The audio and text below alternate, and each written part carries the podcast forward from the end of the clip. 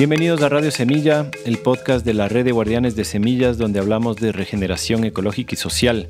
Yo soy Felipe Álvarez. Hoy tengo unos invitados lindísimos, Brunella y Otmar, que son, me encantó cómo lo ponen en su página web, multiplicadores de prácticas agroecológicas. Ellos se dedican de lleno a la regeneración de un pedazo de tierra en Manabí, en realidad varios porque se han dedicado a desarrollar algunos proyectos permaculturales en Manabí. Tienen una finca productiva en la cual aplican un diseño permacultural muy bien pensado. Con la producción de su finca desarrollan un montón de productos elaborados que venden en su tienda en Bahía de Caracas, en la tienda Con Vida. Ellos además son uno de los proyectos aliados de Radio Semilla para los suscriptores, los miembros que tienen acceso a un 15% de descuento en todos los productos propios de Tierra Belbaum y un 10% de descuento en asesorías permaculturales. Así que mm, aprovechen esos descuentos a los miembros, los que todavía no son miembros y quieren ayudarnos a mantener este proyecto, por favor entren a radiosemilla.com barra apóyanos, escojan ahí una pequeña, mediana o gran cantidad con la cual aportar mensualmente para que se sostenga este trabajo y para poder además seguir sumando más proyectos aliados que les ofrezcan a ustedes también beneficios que puedan ser interesantes.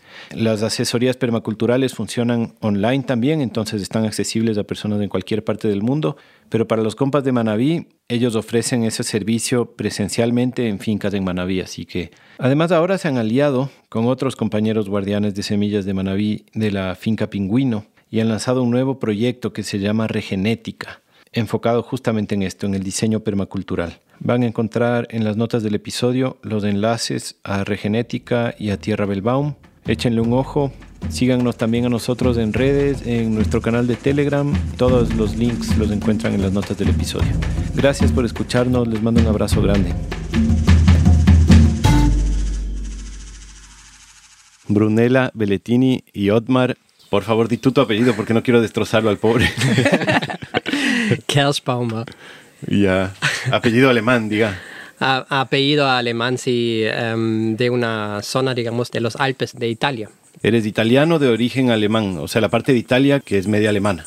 Correcto, justo al norte, en la frontera con Austria, hay una pequeña provincia que después de la Primera Guerra Mundial se ha, eh, digamos, se ha dado a Italia, pero hasta ahora 70% de la población ahí está, digamos, hablando alemán y 30% o 25% italiano y 5% ladino que es ah. otra, una mezcla entre el francés, el alemán y el italiano. Ve, no tenía idea de esa zona de Italia, qué loco.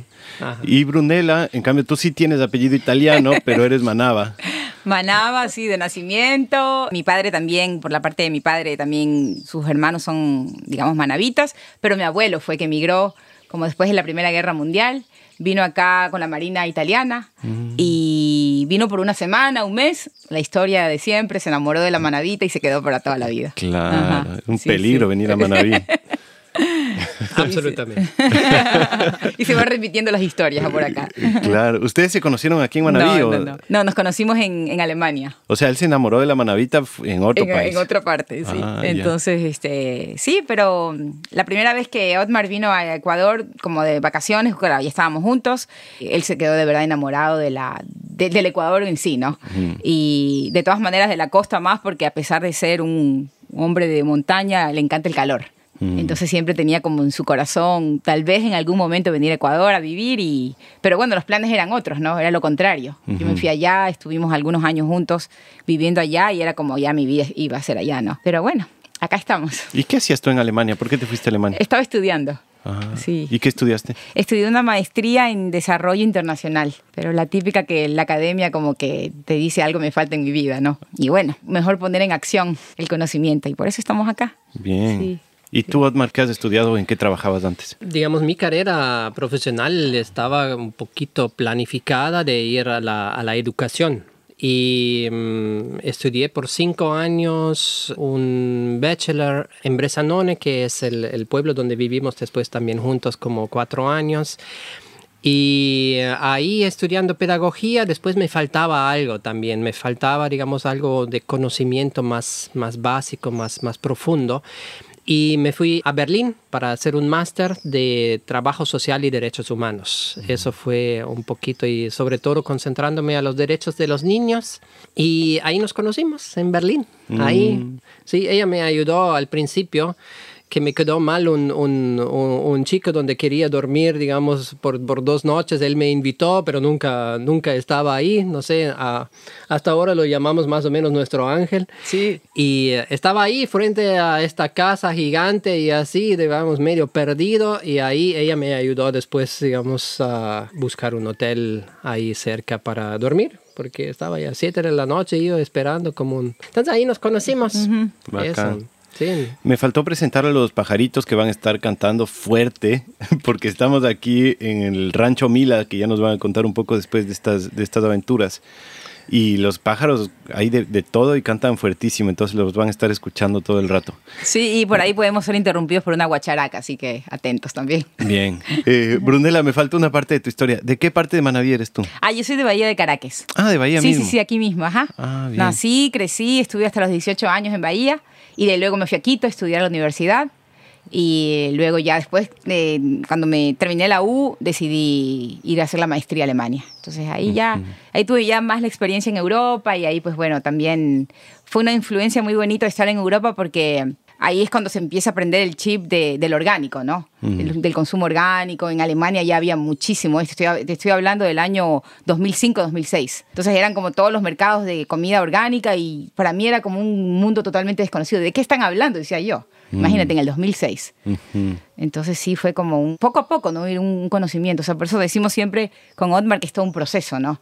O sea, cuando a veces hablamos con los consumidores de orgánico y cuando alguien está así como que me mira como de qué me está hablando, tengo que acordarme de, mi persona en el 2006. Entonces ahí viene un poco la empatía también, ¿no?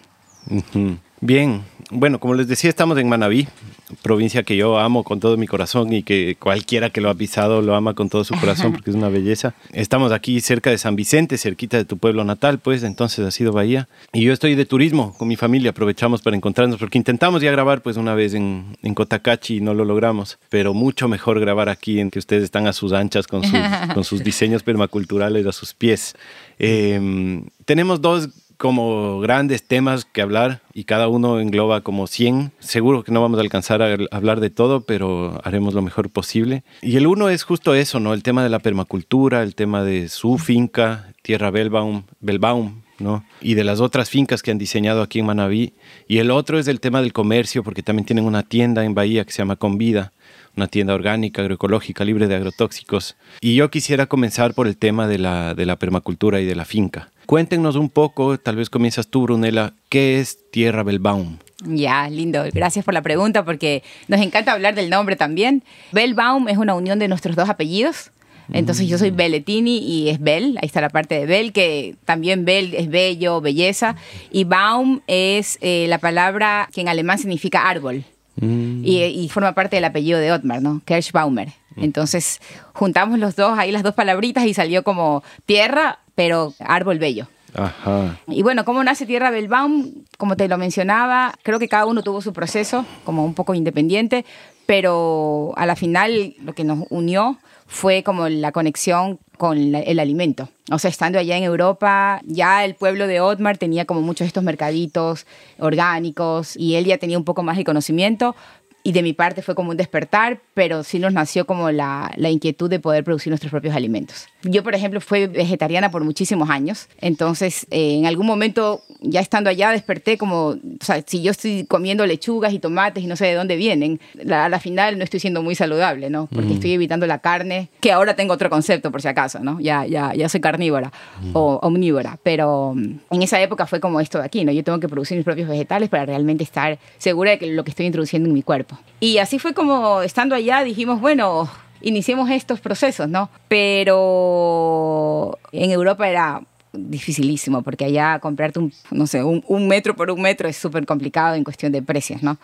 Y decidimos venir a América Latina y realmente yo sí tenía como un bloqueo de regresar a Ecuador, mm. tengo que decirlo, porque realmente cuando me fui, me fui con estas ideas que uno se le vienen a la mente, o tal vez experiencia también de la informalidad, de todo lento, Dicen que hay una alemana dentro de mí.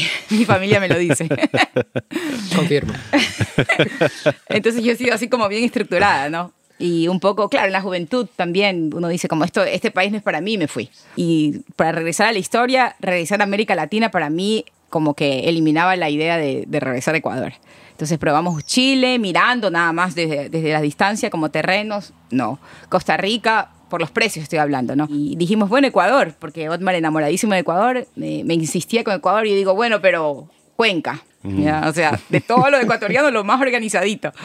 Y fuimos por allá así a averiguar terrenos, pero también se nos escapaba de nuestro presupuesto. Mi hermano menor tiene una finca donde nosotros compramos, pero fue justamente él la persona que nos dijo, mira, por donde yo estoy, que es en Junín, cerca de Puerto Viejo, la capital de Manabí, nos propuso este terreno y lo compramos también a la distancia, solo por fotografías.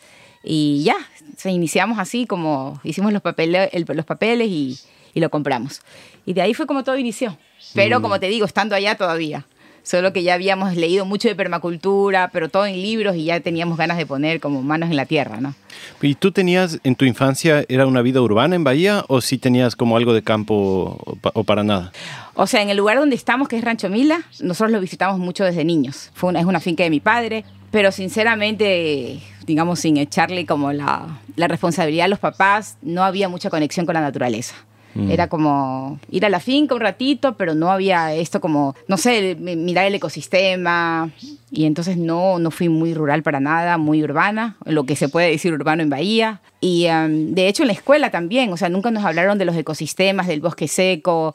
Si hacíamos una caminata por la playa, era todo lo que la, la escuela nos ofrecía, pero ni siquiera nos hablaba de que el, todo el ecosistema marino, ¿no? la importancia que, que tiene. Y, eso, y, y, después también tengo que decir que los, los valleños en particular, pero en realidad la gente que, la generación anterior, que sí le tenemos una deuda al ambiente, ¿no? Sobre todo a la parte, a los ecosistemas marinos, mm. porque fueron, o todavía hay el tema de las camaroneras y todo, entonces sí, yo creo que los hijos de, de, esa generación tenemos una gran responsabilidad.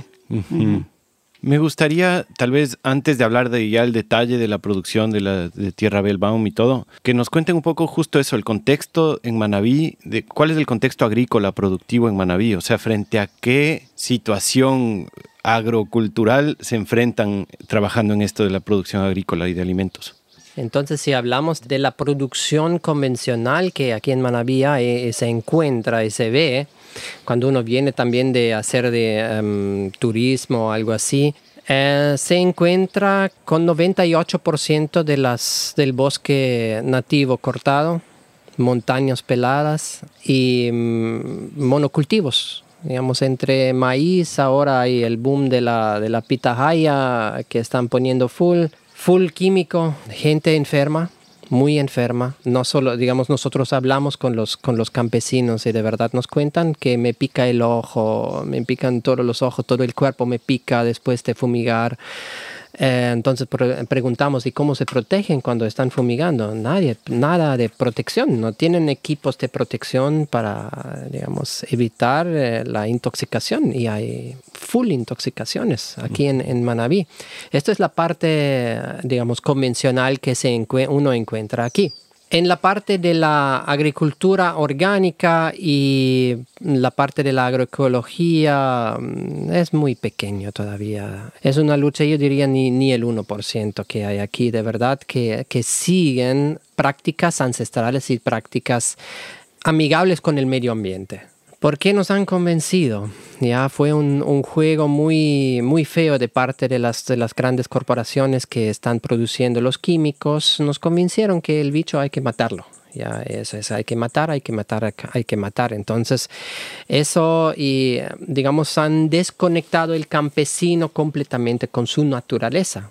Ya, y eso es, es muy triste verlo y eso es lo que queremos recuperar ya em, reconstruir un poquito y regenerar, como se dice ahora. Pero es un camino lento y un camino con donde tenemos que tener mucha perseverancia, mucha paciencia. Manaví también bastante ganadería, diga. Y bastante industria, bueno, también de acuacultura, de camaroneras y, de, y, bueno, ni hablar del mar y la industria tunera que hay más al sur de Manabí, ¿no? Es como si hay una, una cultura bien, bien extractivista, súper fuerte. Y a la par una cultura montuvia lindísima adentro, pero que ya son cada vez caseríos más chiquitos, ¿no? Y poquísima gente que está en, en las prácticas así ancestrales. Es fuerte porque mm, también los campesinos dicen, no, yo tengo mi parcelita, eso no lo fumigo, pero después tienen hectáreas y hectáreas de maíz, de, también de ganadería, claro, de potreros, y em, eso sí lo fumigan, pero porque eso va a la otra gente. Pero esta conexión, esta, también esta, esta desconexión de la gente que lo que estoy produciendo es algo sano y que lo que estoy vendiendo a otros es algo sano. No, solo para mí lo sano y para lo otro no importa. Entonces, eso es fuerte, eso es súper fuerte, sí. Qué locura.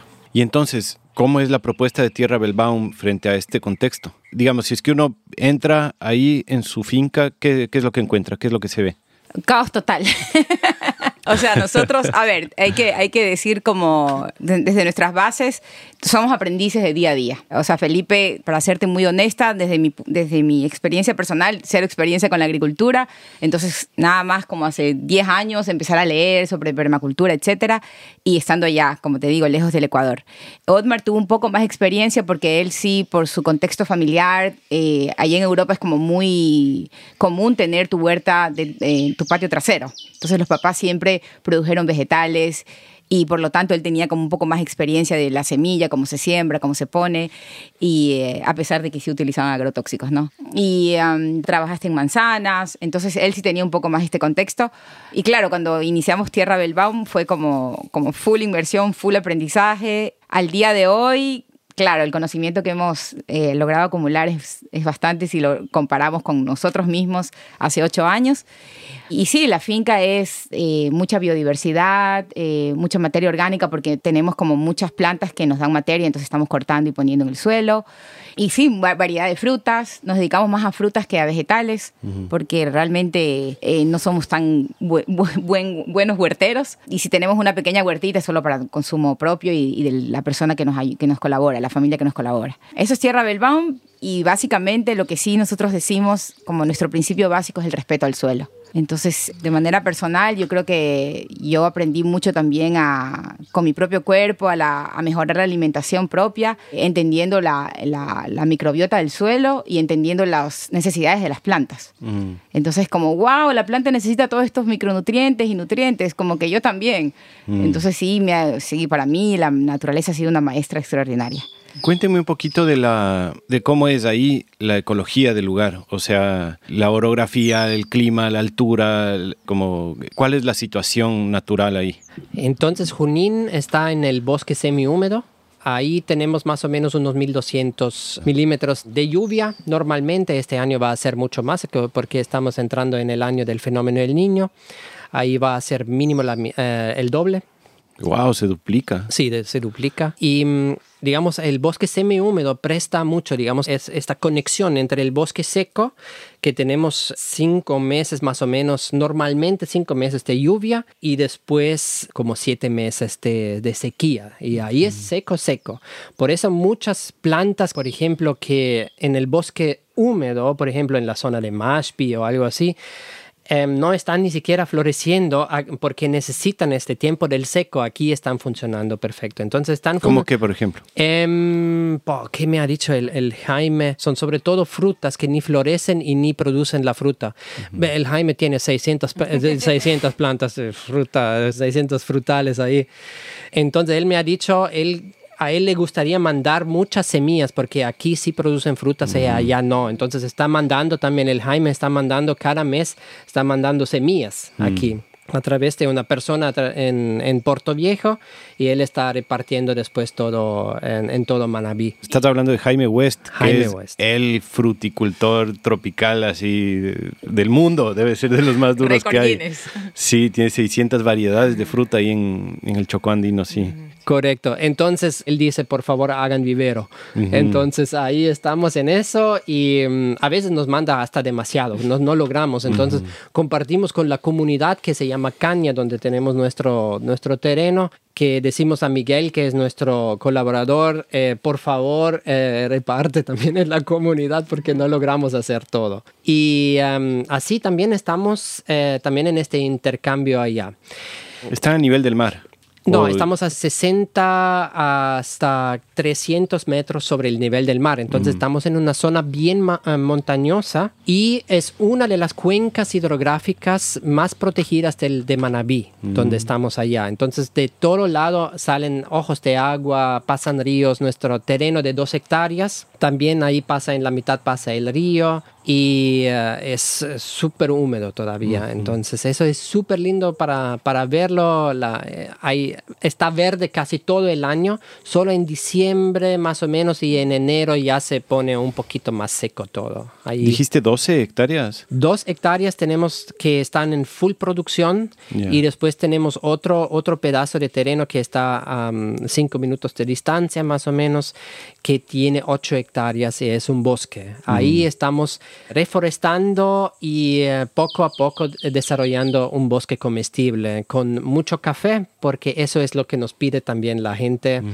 Mucho café, pero siempre con variedades. Siempre nosotros nunca sembramos solo una cosa. Y cuando nosotros vamos también a la montaña para limpiar, aquí en Manabí siempre limpiar se entiende cortar todo y dejar bien despejado el suelo.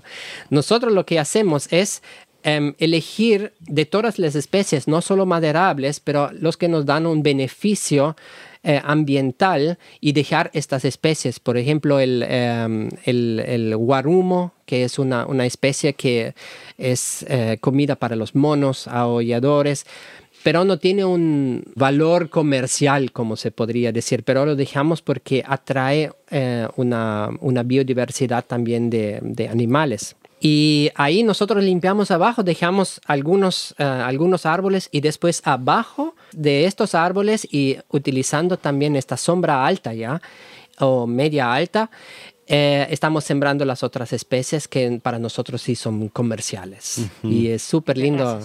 En terrazas también estamos haciendo terrazas. Eh, naturales y también excavadas y es súper lindo eso ver digamos cómo se desarrolla poco a poco. O sea, le apuestan más a, sistemas eh, agroforestales perennes, digamos, y no mucho anuales ni rotativas, o también. Sí, ambos. ¿Y de anuales qué siembran?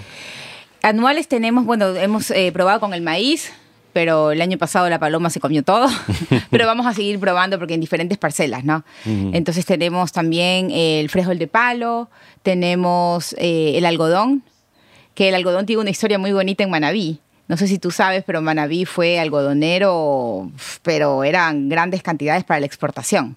Mm. Entonces, esta zona de, San Vicente, em, la zona de Bahía también, y también Junín, o sea, por Puerto Viejo, los valles allá tenían muchísimo algodón.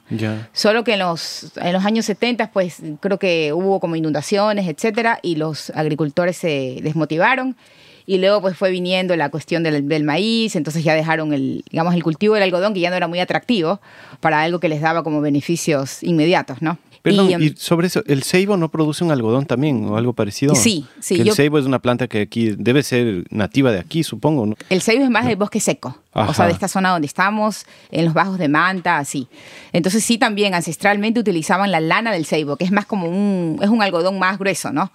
Y lo utilizaban para rellenar colchones, almohadas. Solo que se perdieron esas tradiciones porque vino la, la industria reemplazó mucho de esto, ¿no? Claro. Entonces sí, los sí me, me, cuentan mis padres que había como personas en, en, estos bajos recogiendo toda la lana que estaba en el suelo y eran que tenían que ir a coger sacos y sacos y estaba el producto ahí, ¿no?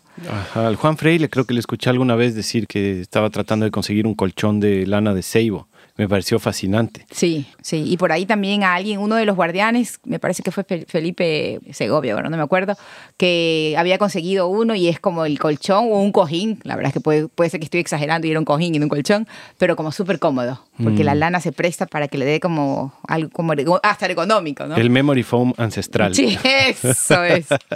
Marca Seibo. Sí. Entonces, regresando a lo del algodón, sí, es como una, una apuesta de nosotros para ir probando el cultivo. Tenemos algunas plantas sembradas para hacer una camiseta. Mm.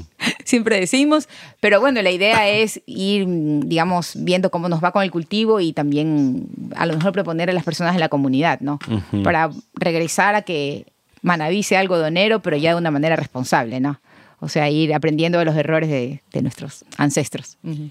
En este año nosotros estamos en la adaptación de la semilla del algodón, porque la cogimos aquí porque aquí en Rancho Mila justo tenemos unas cuatro o cinco plantas sembradas, estaban floreciendo súper bien, pero los estuvimos después eh, llevando a Junín. Entonces la planta está creciendo muy bien, pero todavía se tiene que adaptar a la zona. Entonces nosotros siempre, cuando nosotros llevamos de otras partes las semillas, la primera cosecha es la adaptación de la semilla. Entonces así nosotros ya en el próximo año vamos a tener una mejor eh, cosecha. Eh, eso nos pasa con el maíz, por ejemplo. Tenemos pocas semillas que vamos poco a poco adaptando a la zona de, Junín, que es mucho más húmeda. Entonces, eso es siempre un proceso también. Son años y años que uno está adaptando para después tener también una buena producción que se puede después también vender. Ajá. ¿Animales? Uf. O sea, nosotros eh, en la finca, como, animales domésticos que nos acompañen, todavía no tenemos. Eh, tuvimos una burrita, dos burritas, ¿no? Pero lamentablemente fallecieron. Y claro, perritos sí tenemos. En la granja en sí como, o en la finca todavía no logramos poner lo que queremos poner, que son gallinas, al menos para nuestro, nuestro abastecimiento de huevitos y así. Pero para nosotros, nosotros la pensamos un poco al revés. Queremos primero asegurar que tenemos el círculo de la alimentación para las gallinas, para luego ya introducirlos, ¿no? Es como, pienso yo que como cuando uno va a ser papá, tiene que prepararse para ser padre, ¿no? Entonces sí queremos como darle ya ese sistema a las gallinas mm, con alimentación que venga de la finca. Entonces en eso estamos, estamos probando con frijol de palo y también estamos probando con guardarlo cómo nos quedan estos tachos herméticos para poder alimentarlas, ¿no? Eso. Pero después, como, como te dije, uff, es porque en las montañas, o sea, uno va y de repente le salta una guatusa o mm. así, animales de, montaña, ¿no? Miguel, que es la persona que nos colabora y que está mucho más caminando en montaña, él sí ha, visto tigrillos, ¿qué más nos dijo el otro día? Armadillo. Armadillo. O sea, sí hay, sí hay todavía animales de montaña. ¿Y monos aulladores también? También, sí. Incluso una familia de monos nos vino a visitar y porque ellos primero mandan a un inspector, ¿no? Los monos. Entonces nos vino a visitar y como que poco a poco se van acercando, van, regresan, van. Y en eso estamos. Qué bacán. Sí, solo sí que en la zona mm, en los alrededores sí hay bastante casa. Entonces sí, nosotros hemos puesto carteles, prohibida la casa y ese tipo de cosas, pero por eso estamos como también haciendo guardias. O sea, parte del, parte del salario de nuestro, de nuestro colaborador en las tardes es hacer guardia para que los cazadores no estén ingresando a nuestro terreno, ¿no? Y ellos, como Miguel es de la zona, entonces él tiene como este, esta manera de llegar más a las personas locales. Y entonces les explica y así es un proceso. ¿Y él está convencido también? ¿Él no caza? No, él no caza. Ya. ¿Tú querías decir algo, Osmar? Sí, digamos, esto de la, de la casa al principio fue súper fuerte para nosotros porque em, de verdad cuando nosotros estuvimos en la finca, que como he dicho antes, estamos a cinco minutos de distancia, estuvimos trabajando ahí, escuchamos disparos por todo lado. Entonces, y sobre todo en, la montaña, que he dicho antes, los 8 hectáreas que son bosque, ahora son bosque, porque antes era eh, puro potrero. También producción de maíz y de papaya, los dueños anteriores han hecho eso y está en recuperación también. Pero ya cuando nosotros lo compramos estaba como 6, 7 años en recuperación, entonces entraron ya los, los animales silvestres, entonces se escuchaban los cazadores todo el tiempo en este lugar. Entonces, como Brunel ha dicho, hemos puesto los carteles, pero no servía al principio. Entonces, imagínense, nosotros tenemos que pagar como una hora al día al trabajador que vaya a controlar, a hacer sus vueltas.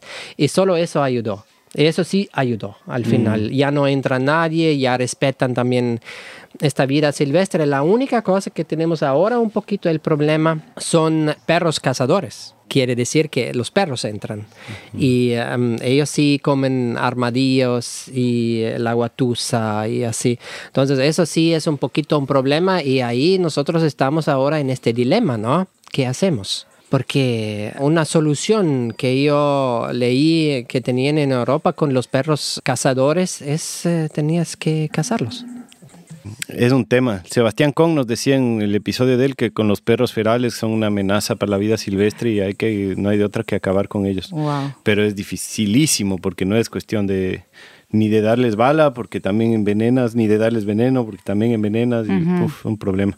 Con los humanos para mí es un tema re delicado porque yo sí soy un defensor de la cacería, de que, de que no se debería perder una cultura sana de cacería, pero que vaya acompañada de conservación de un ecosistema para que esa cacería pueda ser permanente y sostenible, ¿no? Pero si es que deforestas y además cazas, acabas con todo. Correcto, así es. Sí, absolutamente. Yo quiero también cazar en el futuro, pero antes hay que recuperar la, la, vida silvestre. Si no hay recuperación, no hay la cantidad para después tener también la, la, posibilidad de cazar. Entonces es un trabajo. Entonces si hablamos en 10 años, puede ser que ya soy cazador. Claro. Pero también es súper importante que, que esa cultura de cacería campesina la que viene desde hace miles de años, no se pierda porque los conocimientos para poder cazar no son solo cuestión de, encontrarle al animal, sino que hay que saber sus ciclos de reproducción, hay que saber a cuál puedes cazar y a cuál no, hay que saber sus, sus momentos del año y los campesinos saben eso todavía. Correcto, correcto. Esta conexión profunda con el ecosistema del que eres parte. Exacto. Exacto. y como tú dices, los, los, los momentos del año en los que se debe cazar como también un poco funciona en la vida marina, ¿no? Cuando hay veda de, ciertos crustáceos, entonces ahí también los seres humanos estamos un poco más conectados con eso, ¿no? La concha, el cangrejo, obviamente respetando esos tiempos de veda, ¿no? Sí, se necesita mucha sabiduría para, para no perderlo y a la vez no permitir que la, la falta de cultura de cacería destruya todo. Correcto. O sea, es un, es un tema súper delicado que sí creo que sería bueno explorar más a fondo así. Ya lo voy a pensar aquí más de entrevistarle para hablar de cacería a fondo, porque me parece súper, súper bonito el tema. Súper importante también. Importantísimo. Ajá. Yo he visto un poco en sus publicaciones que los diseños permaculturales que hacen son preciosos, así, unos detalles, unos mapas. Eh, ¿Ustedes estudiaron diseño de permacultura? ¿Cómo ha sido ese proceso de pasar del diseño a la práctica de la finca? Y cómo ha sido como también la parte sucesional, desde el diseño hacia encontrarte una finca vacía y comenzar a instalar los sistemas y qué sistema instalar primero y cómo proyectarse a largo plazo, así como... Eso me gustaría que me hablen un poco del diseño de permacultura. Yo creo que esta respuesta está más adapto Otmar a, darla, pero tengo que ponerle aquí, darle la publicidad merecida. O sea, Otmar tiene una habilidad innata, y lo tengo que decir porque si no, no lo dice él, eh, con, el, con el dibujo. Mm. O sea, es impresionante lo creativo que es y lo cómo puede plasmarlo con sus manos. Entonces yo creo que eso es un talento que él lo está aprovechando en los diseños permaculturales. Claro, los dos iniciamos estudiando la permacultura con las zonas, hicimos el curso también en Río Muchacho cuando recién llegamos a Ecuador y eso nos ayudó full. Eh, la verdad, Nicola y Darío fueron muy buenos maestros, entonces sí nos ayudaron como a tener una idea de cómo se diseña la finca. A la final el diseño que hicimos en papel es totalmente distinto al que tenemos ahora en la finca, pero sí mm, sigue un diseño permacultural porque se adaptó también, digamos, al ecosistema y a la situación de Junín, que es mm. diferente al bosque seco acá donde estamos, ¿no? Y Río Muchacho está un poco también cerca de esta zona. Pero lo dejo al, al artista permacultor que exprese, porque sí estamos haciendo también servicios, de, estamos asesorando ciertos proyectos con diseños permaculturales y habría la oportunidad de que, por ejemplo, Otmar se haga un poquito más tecnológico y que haga los diseños en computadora pero él no quiere dejar esa parte manual. Mm. Entonces sí le toma hartísimo tiempo diseñar porque él dibuja la mínima florcita y la plantita y aquí, mm. Y lo podría hacer en un minuto en, una, en la computadora, ¿no? Pero él, él, realmente eh, se introduce mucho en los diseños y, y se conecta con los proyectos. Qué bacán. Entonces te dejo un poquito que, que cuentes más porque tenía que contarlo. Solo para la gente que ahorita mencionaste Río Muchacho, que el episodio 69 de Radio Semillas con Darío Proaño por si quieren meterse más a entender esto de, de qué es Río Muchacho. Continúe, por favor, maestro dibujante y permacultor. Digamos, es, sí, nos ayudó mucho em, el estudio en, en, Río Muchacho y también ver cómo ellos han cambiado un espacio bastante vacío en un espacio con tanta biodiversidad que hay ahí en Río Muchacho. Y estamos muy agradecidos de verdad con Darío y con Nicola con eso, porque han puesto su huella ahí en, en, Río Muchacho, eh, que es una zona aquí en el norte de Manabí. Em, después no tenía mucha confianza en mí los primeros 6, 7 años. Em, hemos hecho muchos errores también aquí em, en, sobre, en, nuestra, en nuestro terreno que todavía estamos pagando un poquito por estos errores. Esto voy a explicar un poquito más adelante. Pero también aquí, por ejemplo, en, en Rancho Mila, hemos hecho también errores también de base de, de cómo colocar, digamos, también los eh, los elementos, pero la, la naturaleza es, es muy generosa con, con estos errores cuando uno, eh, digamos, tiene en el corazón que quiere hacer algo bueno. Entonces te responde también en, eh, en una manera no tan drástica cuando haces un error. Entonces, y son pequeños pasos que uno hace, entonces si haces un error, entonces puedes también recuperarlo y regenerarlo otra vez. Entonces son experiencias, son er, muchos errores que hemos hecho, muchas, eh, muchas cosas buenas que hemos hecho y eso nos ayuda y me ayudó a tener después la confianza de empezar con este diseño y de, de recordarme que tenía esto innato en, en mí también, el dibujo de, de espacios. Y empieza siempre con la observación con la observación y cuando estamos eh, diseñando para otras personas es también hablar. Que, dónde quieren llegar. Y eso es muy importante. Estas dos informaciones nosotros unimos para después, eh, esto es la fase, hay cinco fases, desde la fase, la primera es el análisis que nosotros hacemos. Después del análisis, nosotros toda esta información que recopilamos, hacemos una, un diagnóstico y en el diagnóstico es dónde quiere ir, cuáles son los valores de base que tenemos que poner. La permacultura ahí te guía de verdad en, una manera, de verdad te lleva a la mano. Eso es lindísimo. Eh, con la ética eh, de la permacultura, que es el respeto por la naturaleza, el respeto por el humano, el compartir ahí te guía. Entonces, todo eso hacemos un diagnóstico y a base de este diagnóstico hacemos un prediseño. Entonces, es un dibujo de verdad pequeñito que nosotros presentamos después a los, a los dueños y ahí ellos pueden decidir, mm, este elemento no me gusta tanto, podríamos cambiarlo en alguna manera, esta dirección no me gusta. Entonces ahí nosotros vamos en discusiones, en, conversaciones también con ellos. Y a base de ahí, ah, de, de, de, este momento, cuando está terminado el diagnóstico, ahí sí entra en planificación, la tercera fase. Y la planificación es el, el, el diseño de todos los los diseños permaculturales, siempre empezando por el sistema hídrico. Eso es la parte más importante, sobre todo aquí que estamos en el bosque seco.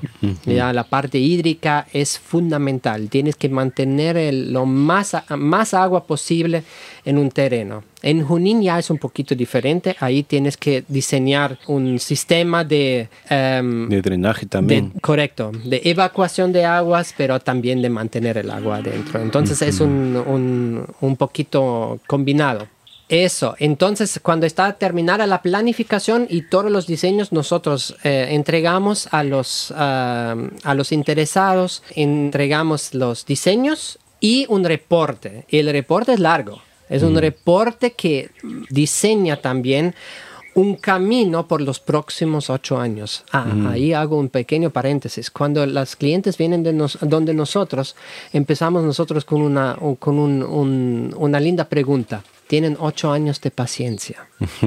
Mm, no, no, todos tienen ocho años de paciencia porque es un, es un proceso interno que tienen que vivir. Si no hay el proceso interno, no sirve para nada diseñarles un espacio permacultural súper bien diseñado. Si no hay este cambio interno que tienen que vivir, no ayuda mucho. No van a llegar a lo que quieren llegar eso es importante. Y a partir de eso, planificación terminaron, nosotros damos dos, dos rutas para el cliente. Una ruta es que él implementa poco a poco solo a través de los diseños y también del reporte, o nosotros le ayudamos también en la implementación. Eso es un servicio extra que nosotros damos. Y ahí después es un, un, círculo que empieza entre la ejecución, como se llama esta cuarta fase, y la evaluación. Esta es la quinta fase. Entonces es un círculo porque uno está implementando y siempre evaluando lo que está implementando. Y así se llega, digamos, a, los resultados que, em, que se ven aquí. Ustedes ya cumplieron sus ocho años en Tierra Belbaum. Ahorita están en esa fase. Sí, sí, sí, justo estamos a los, en ocho años. Sí, sí. Y también con, sí, con mucha paciencia desde el inicio.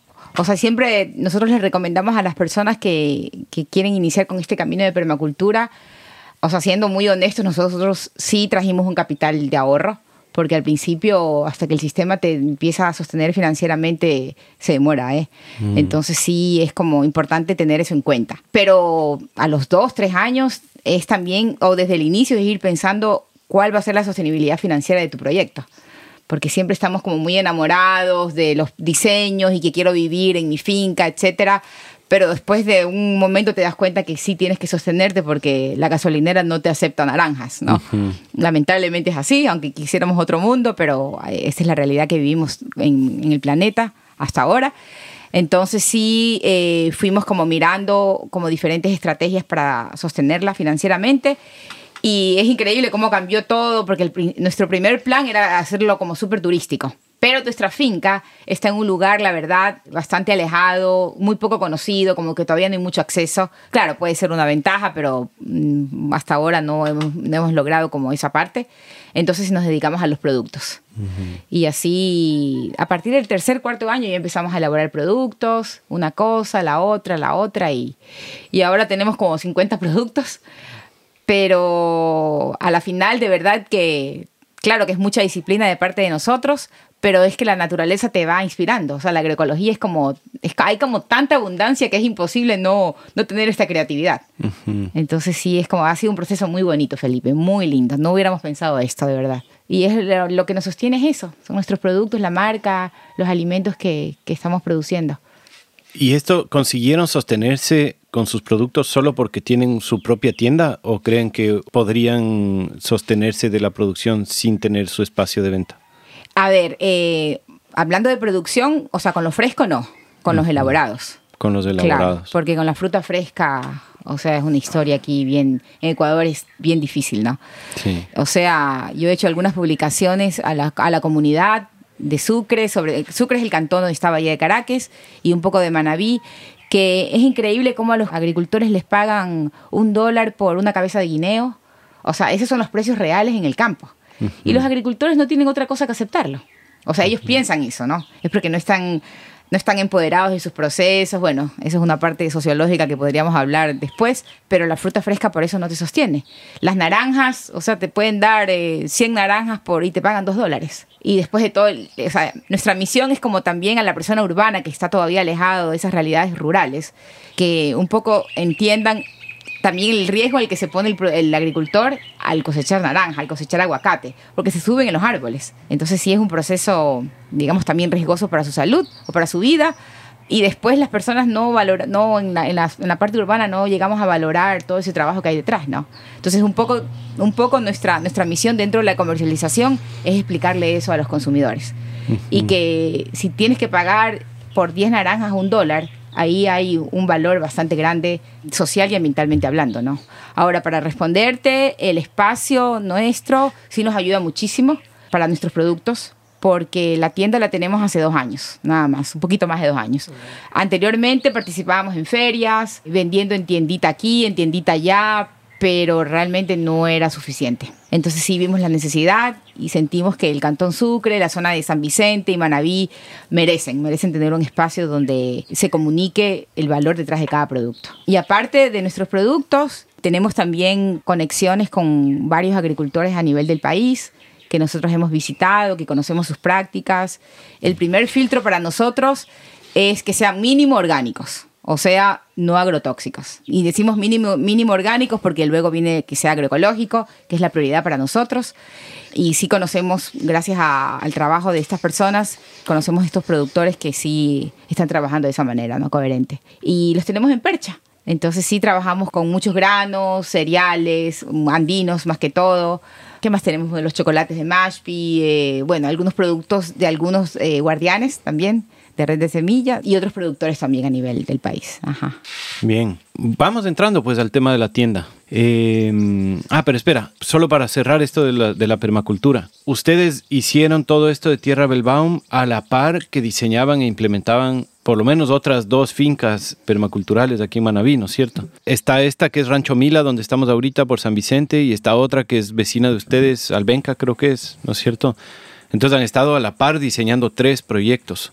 Sí, en, en total digamos, en, en, los primeros siete años fueron em, cuatro proyectos en total. Hay un, sí, es Rancho Mila que fue el más grande y aquí nosotros trabajamos también por cuatro días a la semana, estuvimos aquí porque era bastante trabajo. Fue la eh, reconstrucción de una casa que ahora es un agroturismo para 15 personas toda la alimentación, y eso fue el trabajo bastante grande, toda la alimentación aquí de las vacas, que hay más o menos, cuando nosotros llegamos había como 70 animales en total, ahora hay todavía como 55, 60. Y... Ahí está. Ahí está. Solo para confirmar. Presente. Em, y fue em, cerrar el círculo digamos, el círculo de la vaca, como nosotros lo, lo, llamamos, y de tener toda la alimentación producida internamente. Y eso lo logramos nosotros con más o menos aquí 50 eh, hectáreas de potrero. Cuando se habla de 50 hectáreas en otros lugares es más o menos una hectárea por animal que se necesita durante el año. Aquí en el bosque seco son 4 hectáreas por animal que se necesita. Entonces con 50 y 70 animales algo no cuadra, ¿no? Entonces teníamos que inventarnos nosotros una cadena de alimentación. Eh, eso fue el diseño permacultural aquí de cómo diseñar también los campos, donde poner campos de ciclo corto perenne y, y eso fue nosotros eh, buscamos los campos hemos hecho más o menos cuatro hectáreas se producen al año de maíz y esto se ensila. Se hace un ensilaje que justo aquí atrás del, del, galpón que vemos desde aquí está en un hueco de tierra con plástico y cubierto después otra vez con tierra. Y eso es alimentación para más o menos unos tres, tres meses al año. Y después hay dos hectáreas en total porque son tres parcelas de caña de azúcar. Entonces se hace una alimentación balanceada para las vacas que van un poquito al potrero que encuentran y después aquí les, se suplementa con eh, caña de azúcar y un poquito de eh, ensilaje. Mm. Es importante hacer esta combinación siempre entre ensilaje y caña de azúcar porque cuando se pone solo caña de azúcar vienen muchas abejas y las asesinas y le pican también a la ubre y ah. también a la boca y así.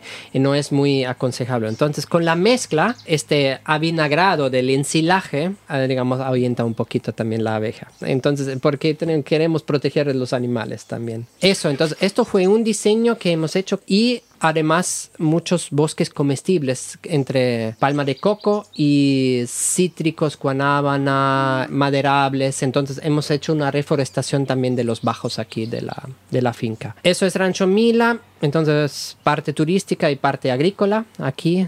Siempre una planificación bastante amplia.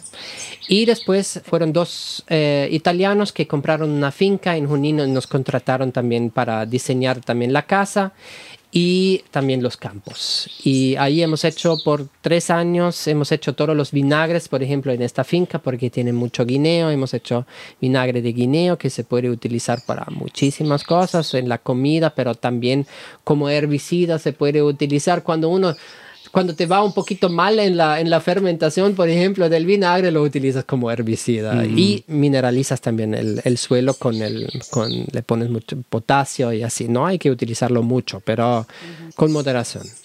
Y después llegó otro que compró al lado de nosotros una finquita y también nos contrató para, pero eso es sobre todo casi conservación. Es una montaña linda donde hay mucha biodiversidad que está entrando. Esa, ahí es más conservación que diseño permacultural que hemos hecho. Y claro, nuestra finca también. Y en el 2019 Ahí llegaron después clientes de afuera que nos contrataron, pero ahí nosotros nos lanzamos también al mundo, digamos, de, con los diseños permaculturales y ahí llegaron proyectos en Puerto Cayo, por ejemplo, que es mucho más al sur aquí, de diseñar una escuelita eh, en la zona del, del Jurón, una escuela con sus bosques comestibles alrededor y después un proyecto grande aquí en Bahía de Caracas de una montaña que está directamente conectada con el mar porque tenían muchos problemas de erosión y teníamos que diseñarlo em, en manera que para evitar la erosión con todos los errores que ellos han hecho en las excavaciones en las montañas fue para mí eh, como me, me, dolió un poquito el, el, corazón al principio de verlo, cómo han trabajado con máquinas grandes y así. Y se han dado cuenta, bueno, aquí no se puede trabajar de esta manera porque llega la primera lluvia fuerte y se lleva todo. Mm. Y ahí nosotros con técnicas permaculturales de muchos swales, eh, canales de infiltración, pozas de infiltración, de eh, canalización y mucho vetiver. Como sembramos como en tres semanas sembramos como 40 mil plantas de vetiver. Wow. Y es este pasto así como un poco alto, ¿no? Correcto, eso para evitar, porque tiene, es el único, la única hierba que primeramente la semilla, cuando semilla no es fértil, entonces se queda en su lugar, no es invasiva y tiene mm, raíces hasta 4 o 5 metros de profundidad. Entonces te retiene el suelo así. Correcto. ¿Y con eso también alimentan ganado, no? Se puede, pero ahí sí se, da, se le tiene que dar una picadita bien, bien finita y mm. mezclarlo con eh, ahí normalmente, ¿cómo se llama? ¿No? La panela, la, el... La melaza. Melaza, gracias. La melaza y sí le em, corta un poquito, entonces por eso se tiene que picar mm. bien, eh, bien finito, porque si no corta también puede cortar la, la lengua de la vaca. Y ¿Qué es esto que lanzaron recién con la, con la finca pingüino de la regenerativa, era que se llama? Eh, regenética. Regenética. decidimos unirnos dos proyectos. Finca Pingüino, que es también una finca de permacultura. Ellos tienen también ocho años de trayectoria.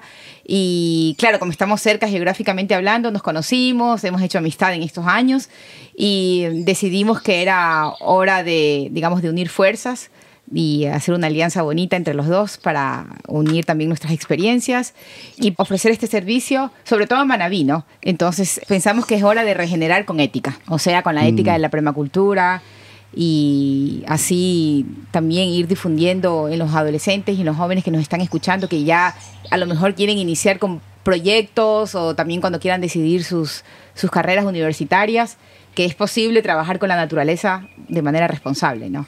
Entonces, claro, Regenética va a ofrecer una serie de, servicios eh, en fincas que quieran regenerarse, pero no solamente en la parte rural, sino también urbana.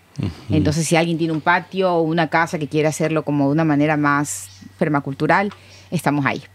y, em, y, lo chévere es que cada uno de los, de los miembros de Regenética tiene como algo, algo particular que aportar está la parte espiritual, está la parte, digamos, también física. Una de ellas, que es Sud, es profesora de yoga. Entonces va a ser muy bonito esto. Simón, que es parte también de Finca Pingüino, que es muy amante también del hacer compost con lombrices. Tiene una, digamos, una conexión muy chévere con el compostaje.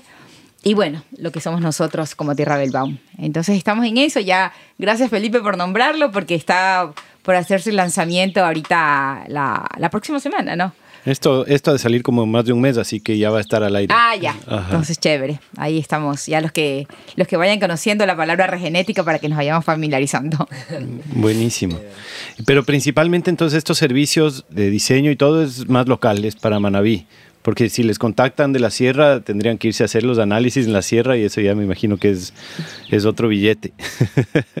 Eso es otro billete, absolutamente, porque em, no, y ahí hay que ser bien, bien humilde también. Eh, yo no sé nada de, la, de las plantas y animales que hay en el, en la sierra. Por eso ahí hay eh, otros de la red de guardianes de semillas, hay muchos eh, expertos, entonces nosotros nos concentramos a los dos climas y los dos ecosistemas que nosotros somos familiarizados, que es el bosque seco y el bosque semihúmedo. En el bosque húmedo hay todos nuestros expertos y amigos de, de Mashpi y eso, ellos son, hasta ahora están haciendo los mejores mejores cursos de permacultura que hay aquí en el Ecuador y yo pienso que también en, en la zona de, de, Latinoamérica casi, porque es, es increíble el trabajo que han hecho. Estamos súper agradecidos también de poderlos seguir también y aprendiendo de ellos. Sí, sí, son un referente mundial. Y además que en Manaví hay mucho por hacer, entonces creo que ya hay, hay, mucho trabajo en la provincia. De ley. Bien, entonces, ustedes en, esta finca suya y las otras fincas que administran producen y con los productos que salen de sus fincas hacen sus productos elaborados y los venden en su tienda que está aquí en Bahía de Caracas, que se llama Convida, ¿no es cierto? ¿Cómo ha sido esa experiencia de ser la primera tienda 100% agroecológica y orgánica en, en, todo Manabí o, en Bahía? Eh, Felipe, creo que nos atreveríamos a decir que es en el Ecuador. ¿Será? Sí o sea, nosotros hemos hecho como un poco un estudio de lo que hay en Ecuador, como de las tiendas orgánicas que se llaman y obviamente sí, hay productos orgánicos libres de agrotóxicos, pero también hay productos que no son. Entonces, claro, hay un poco la confusión entre lo natural y lo orgánico. Y para nosotros ha sido como la tienda, un lugar eh, físico, sí, en el que tal vez ponemos en práctica el tercer principio ético de la permacultura, que es el compartir. No el compartir porque regalamos los productos, sino el compartir, eh, digamos, el conocimiento, el compartir la, información que hay detrás de cada producto, el, compartir el, el, trabajo y la responsabilidad que le pone cada productor a estos productos, ¿no?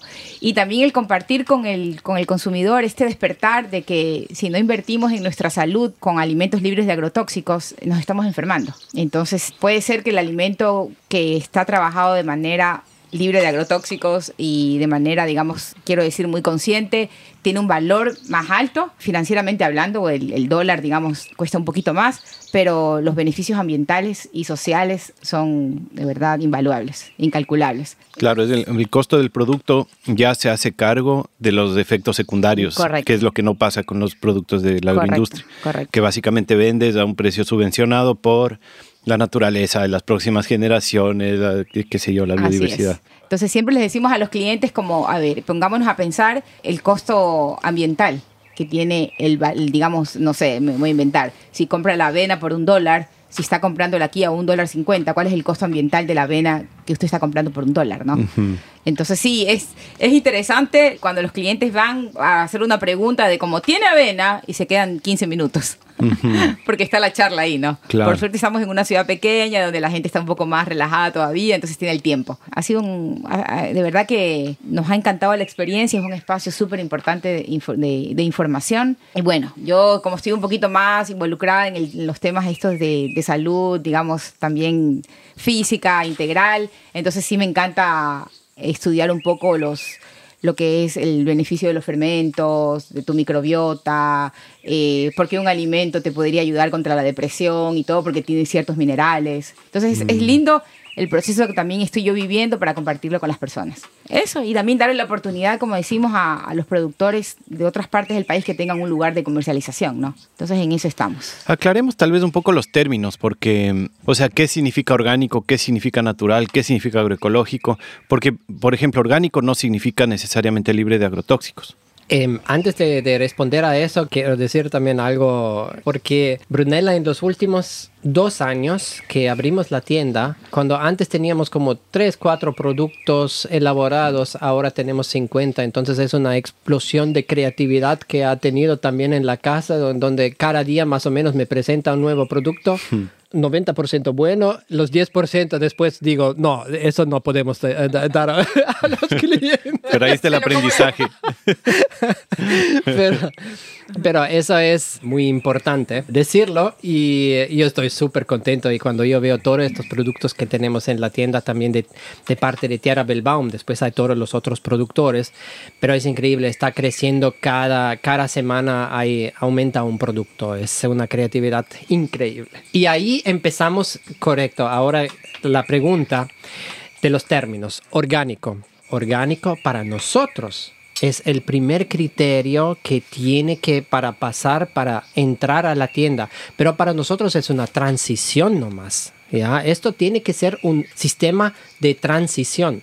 ¿ya? No la transición que hablan las, las certificadoras internacionales que dicen eh, hoy día dejas los tóxicos y después tienes tres años de transición. No para nosotros, estos tres años de transición ya el productor tiene que haber hecho para después llamar a su producto orgánico. Y ahí para nosotros empieza la transición hacia la agroecología. Entonces tiene que dejar por completo, porque también los, las lindas certificadoras internacionales están cerrando ojos por todo lado.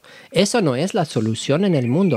Y estamos llenos de monocultivos orgánicos todavía en el Ecuador. El banano. Nosotros hablamos con personas que son contratadas de las certificadoras, que son los veedores que vienen a la finca y así, nos han dicho, ah, cerramos ojos por todo lado. En estos, en estos monocultivos.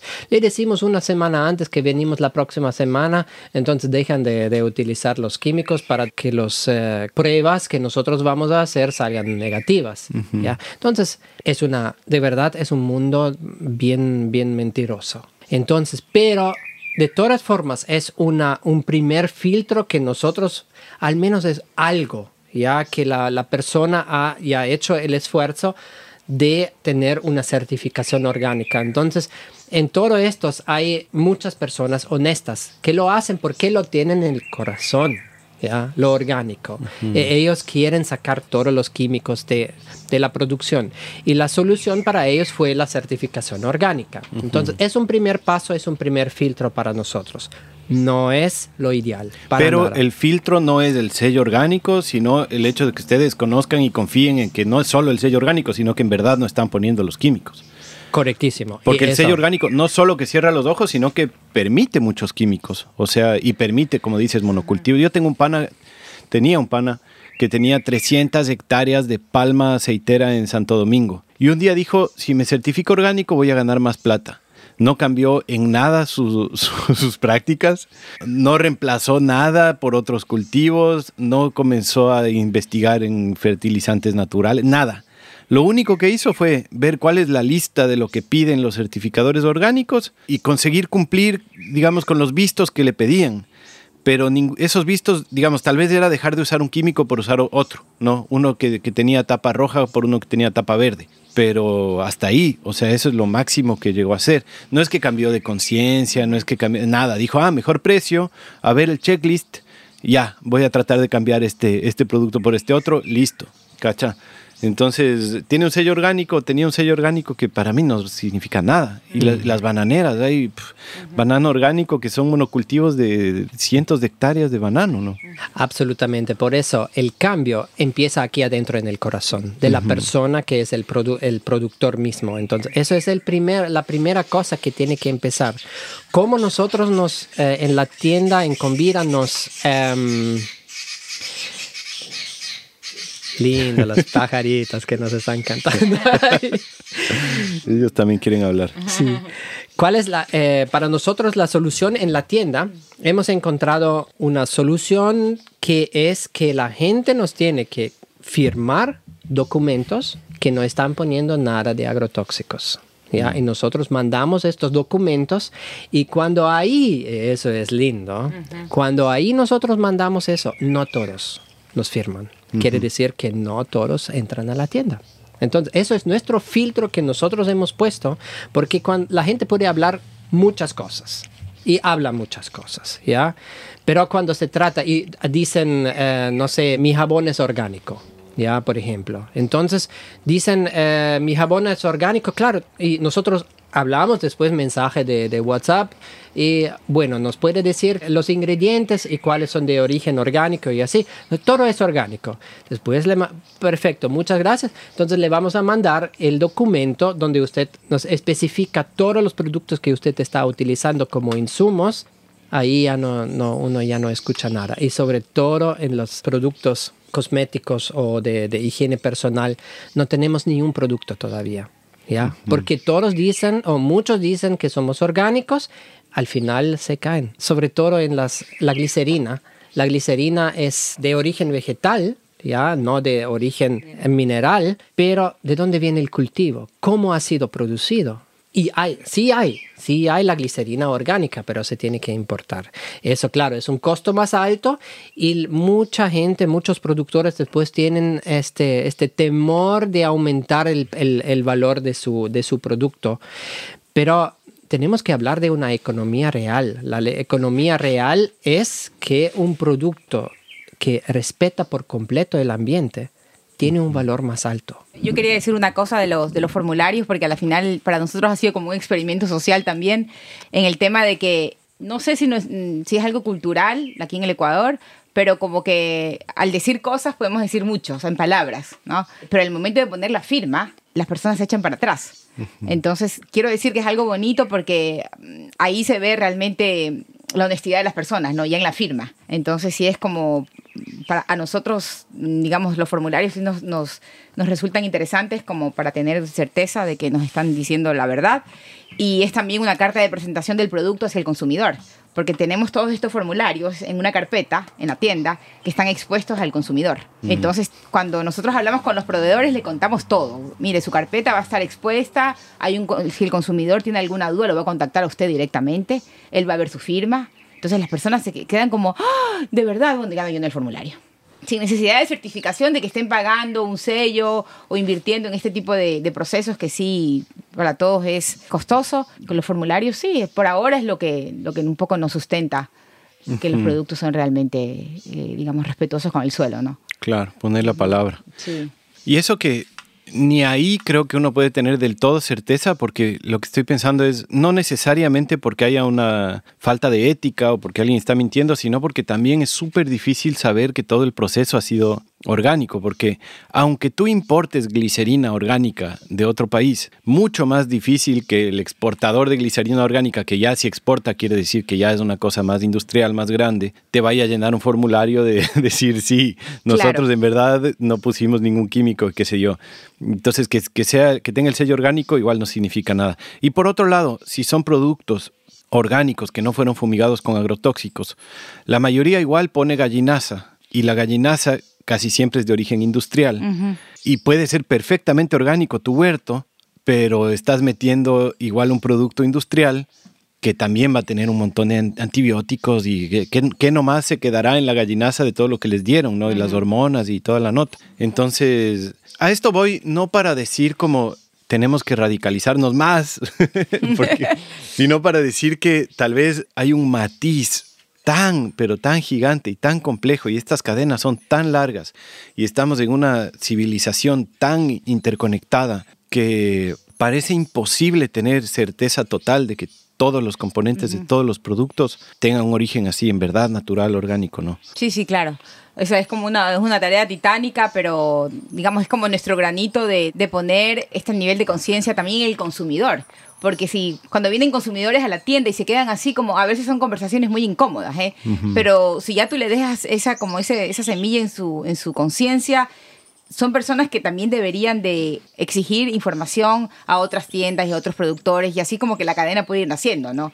Porque si no exigimos nosotros como consumidores, como tú dices, el mundo industrializado, el que está del otro lado, que es el que nos provee, va a decir como, bueno, como todos son zombies aquí, nadie cuestiona, yo voy a seguir haciendo lo que quiero y poniendo el hashtag o la etiqueta que a mí me, me, venga en gana. Claro. Entonces sí, estamos aquí para eso, en esa misión. Sí, creo que es valiosísimo el ejercicio de reflexionar sobre esto, ¿no? Yo mismo, que llevo, no sé, 12 años como en estas reflexiones, no me había puesto a pensar a fondo en lo de la gallinaza hasta, hasta hace pocos meses, ¿cacha? Y eso que es casi que mi trabajo pensar en esas cosas. Y lo importante es eso, como estar en verdad dándole vueltas y entendiendo el producto y de dónde viene y, qué, y quién hizo qué con esto. Y tal vez siempre, si es que nos vamos suficientemente al fondo, vamos a encontrar pequeñas contaminaciones, pero es importantísimo el ejercicio de analizarlo, de reflexionarlo. Pero a mí me tocaste una fibra, Felipe. Ay, ay, ay. a mí me tocaste la fibra de eh, radicalizarnos eh, más. Digamos, ¿qué quiere decir radical? Raíces, las raíces. Y eso me, me lleva al suelo. Y si radical quiere decir ser más consciente todavía con la salud del todo y la salud del suelo, entonces, si esto para mí es, ser radical, entonces con mucho gusto soy radical. Porque estoy tocando las raíces, estoy cuidando las raíces, ¿ya? Y Yo pienso que ahí sí me, me, tocaste una fibra porque nosotros puede ser que todavía no vamos suficiente al fondo todavía de lo que, los productos que nosotros tenemos en la, en la tienda. Pienso que tenemos que aprender. Yo sabía esto, por ejemplo, de la gainaza, yo lo sabía, pero son, son cosas donde nosotros tenemos que ir al fondo, ¿ya? Y ir más, más, más adentro y hablar más claro todavía con nuestros proveedores. Entonces, sí, eso es un, aprendizaje. Gracias por tocarme esta fibra. Bacán.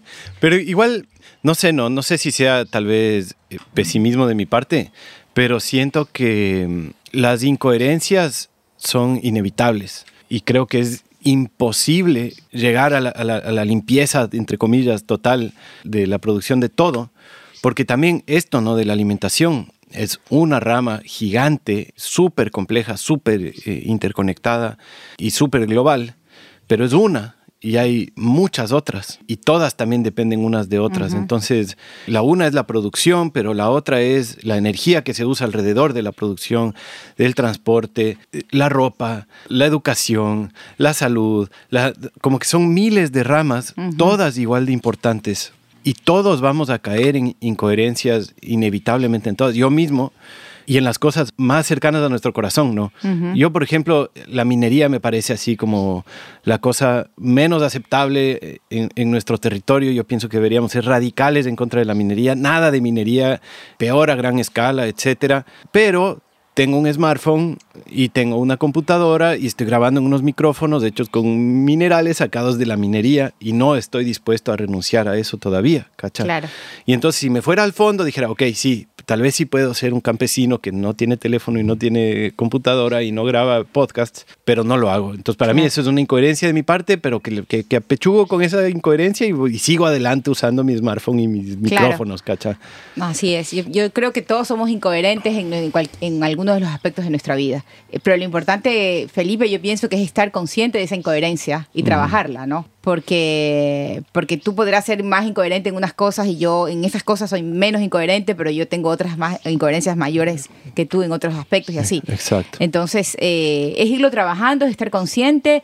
Yo pienso que en algo que la, digamos, el, factor común de, de, los, de los humanos es que todos comemos. Entonces, que por lo menos en ese acto, que es un acto político súper importante, que lo hacemos dos o tres veces al día, estemos lo más conscientes posibles. Entonces, ir a lugares donde tú sabes que el productor está haciendo el mayor esfuerzo posible, ya, por no depender de las casas de agrotóxicos. Como tú dices, sí, las fuentes de agua están contaminadas, el aire, entonces, al final el alimento que yo me estoy comiendo no es que está 100% como lo define la Biblia en el, en el digamos, en, el, en la creación, de la pureza, pero al menos estoy dándole valor a ese esfuerzo de ese productor, ¿no? Y así se van también multiplicando esas prácticas. Entonces, sí, es claro, no, no, no, se puede hablar de nada, porque nada es perfecto tampoco, eh, todo es perfectible, pero ahí estamos. La naturaleza es perfecta. La naturaleza es perfecta, correcto. Entonces, claro, y sobre todo en los tiempos que estamos viviendo ahora, que estamos expuestos a la tecnología, renunciar a ello, yo creo que pocas personas en este mundo lo han hecho. Eh, de todas maneras son herramientas necesarias para nuestro trabajo de día a día. Todos tenemos un teléfono, pero sí tienes un teléfono, entonces es responsable de no estarlo cambiando cada rato cuando las compañías telefónicas te mandan los mensajes de, tentación, cambie su teléfono, da los planes, ni sé qué, que creo que todos recibimos esos, esos mensajes, entonces estar como conscientes y decir, a ver, parar y decir, ¿lo necesito realmente o es un deseo? la ropa y etcétera. Entonces, yo pienso que quiero mencionar dos, dos cosas. Todos tenemos incoherencias, absolutamente. La permacultura te guía a salir de algunas coherencias, entonces uno tiene que trabajar en estas incoherencias que tenemos. Donde no quiere o no puede renunciar, nosotros también tenemos un carro, em, em, tenemos nuestros teléfonos, em, tenemos que comer a veces afuera donde no hay comida orgánica y eh, quiere decir que doy este dólar al final que pago una parte es eh, subvencionada de la, del medio ambiente o de las próximas generaciones.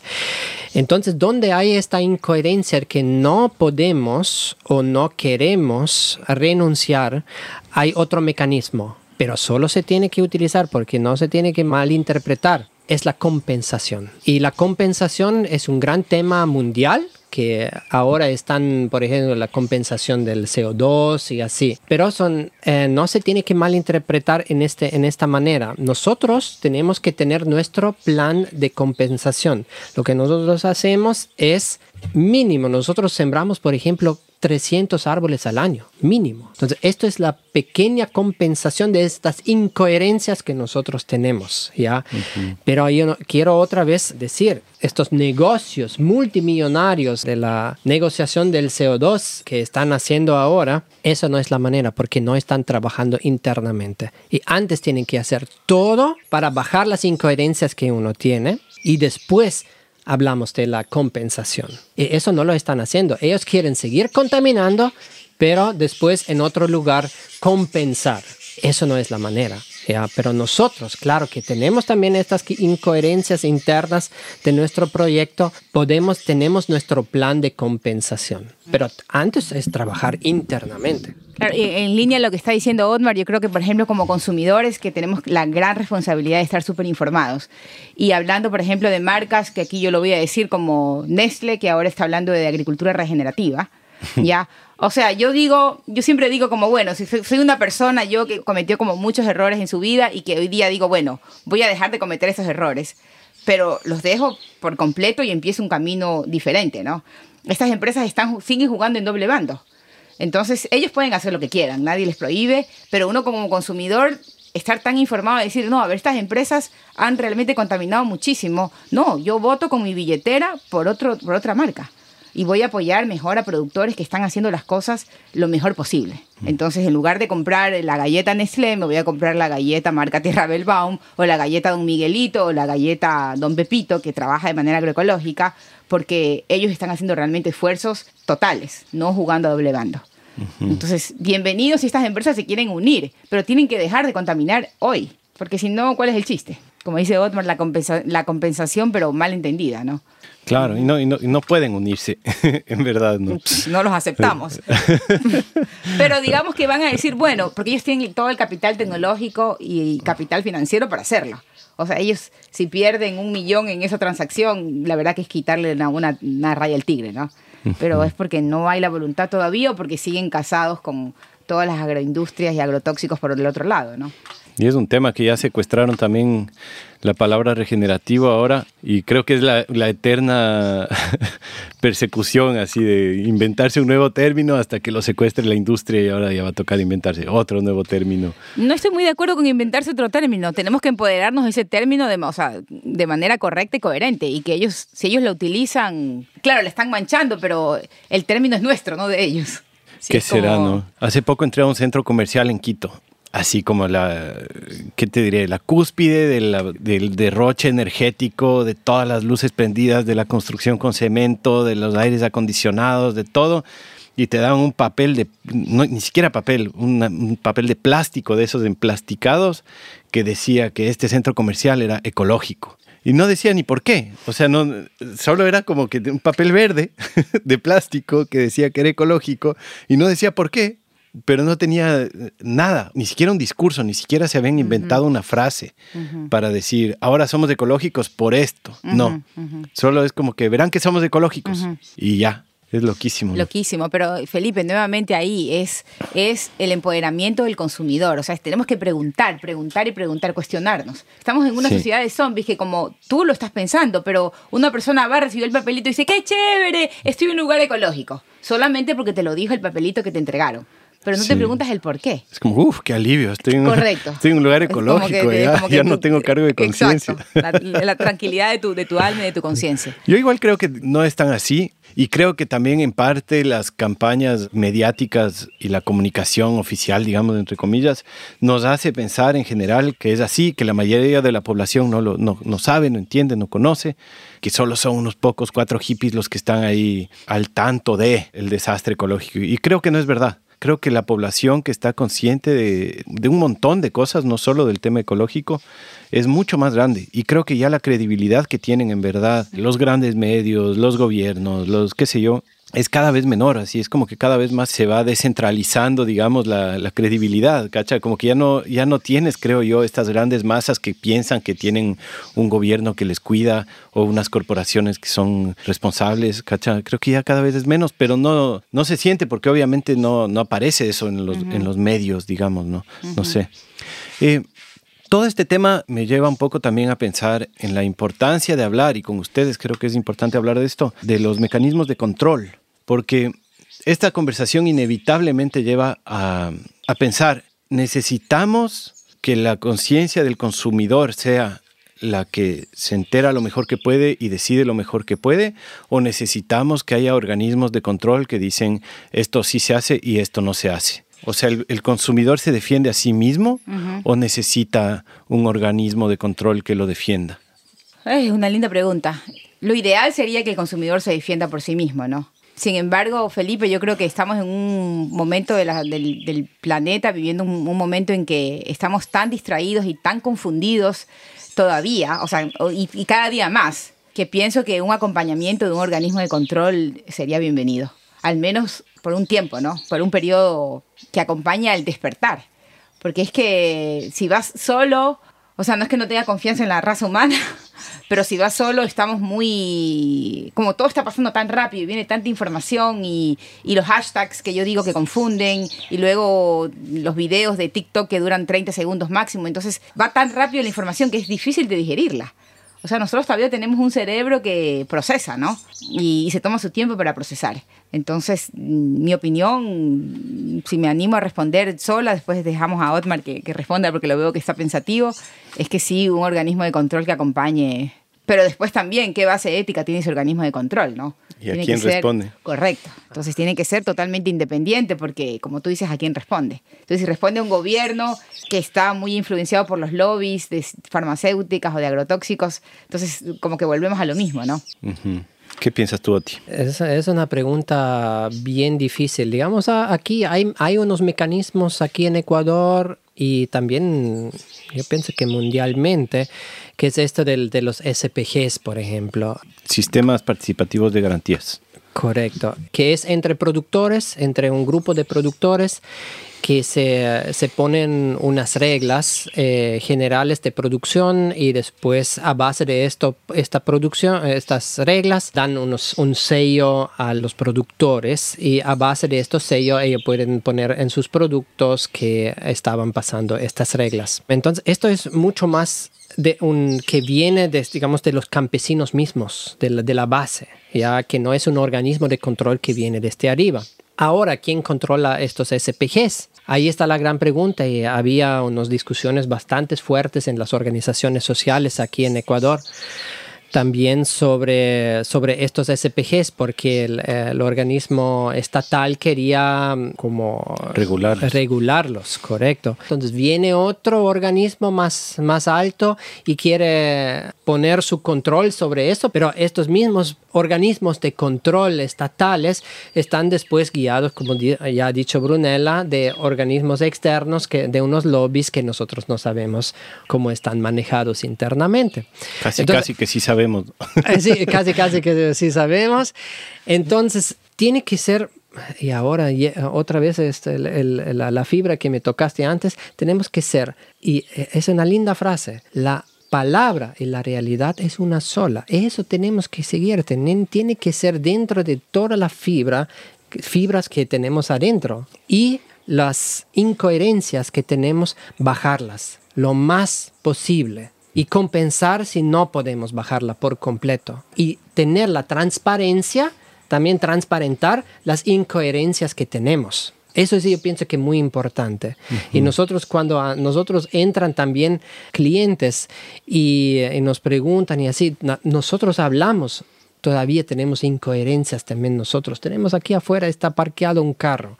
Este carro ha sido producido sacando minerales de, nuestra tierra, eh, sacando petróleo, eh, necesitamos poner la gasolina, pero bajarlo lo más posible. Pero es nuestra herramienta para difundir una idea también y productos que son coherentes. Y ahí nosotros bajamos, pero Sí, mecanismos de control Eso es muy, muy difícil, ¿no? Sí, a mí lo que me parece interesante de esta conversación es que justo yo creo que como movimiento en general estamos en esta conversación para entender cómo mismo queremos autorregularnos, ¿no? Porque creo que hay diferentes entendimientos y, la, discusión con respecto a esto de los SPGs, que creo que es un episodio completo que vamos a, que todavía no hemos hecho a fondo, sí se ha hablado un poco, pero no se ha hecho a fondo un episodio del SPG. Es qué mismo es, ¿no? ¿Es un mecanismo de autocontrol de una organización o es un mecanismo de transparencia, ¿no? Porque creo que son dos conceptos distintos. Y siento que además es un patrón que se extrapola a todas las demás cosas, a todos los colectivos, a todo cómo se gobiernan los colectivos, ¿no? Un colectivo, si es que realmente quiere autogobernarse y, y la gobernanza tiene que ser horizontal y tiene que ser distribuida y tiene que ser descentralizada, entonces no podemos crear mecanismos de control que requieran de comisiones que controlen a los otros miembros, porque aunque comience chiquito, esa es justamente la pauta que termina en un gobierno paternalista que dice, yo te digo lo que puedes y lo que no puedes hacer, yo te digo si puedes llevar el sello o no puedes llevar el sello. Y por eso me parece súper interesante el SPG de la red, o al menos de la manera que yo lo entiendo, que es como vamos a analizar qué tienes y vamos a transparentar lo que haces, básicamente. No te vamos a decir, esto sí puedes hacer, esto no puedes hacer, sino vamos a decir, a ver, ¿qué haces? Y plásmalo en este sello, ¿no? De alguna forma. Y, bueno, ya como, como digo, haremos un episodio más a fondo, pero tiene pétalos. No, yo no me sé todos los pétalos, pero digamos, hay la producción, la energía, el, el, agua, qué sé yo. Y entonces tal vez no está siendo 100% coherente con el agua. Ok, tal vez tienes un medio pétalo ahí.